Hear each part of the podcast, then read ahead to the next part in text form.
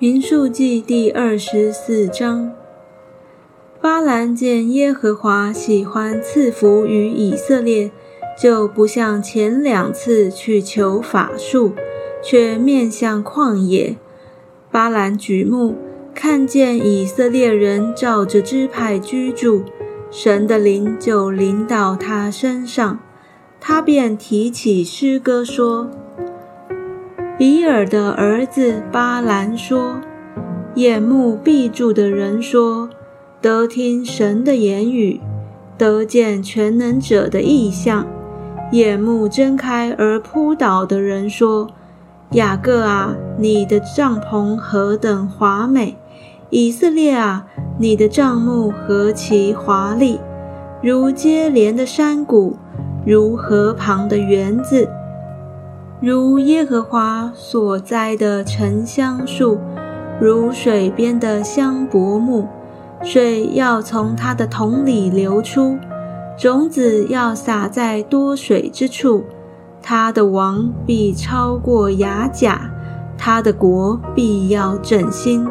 神领他出埃及，他似乎有野牛之力，他要吞吃敌国。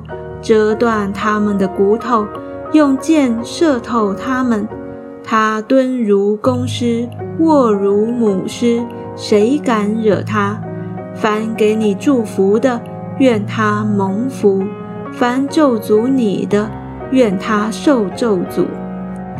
巴勒向巴兰生气，就拍起手来，对巴兰说：“我召你来为我咒诅仇敌。”不料你这三次竟为他们祝福，如今你快回本地去吧。我想使你得大尊荣，耶和华却阻止你不得尊荣。巴兰对巴勒说：“我岂不是对你所差遣到我那里的使者说，巴勒就是将他满屋的金银给我？”我也不得越过耶和华的命，凭自己的心意行好行歹。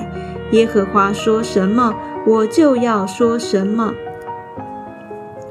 巴兰莫次语言。现在我要回本族去，你来，我告诉你这民日后要怎样待你的民。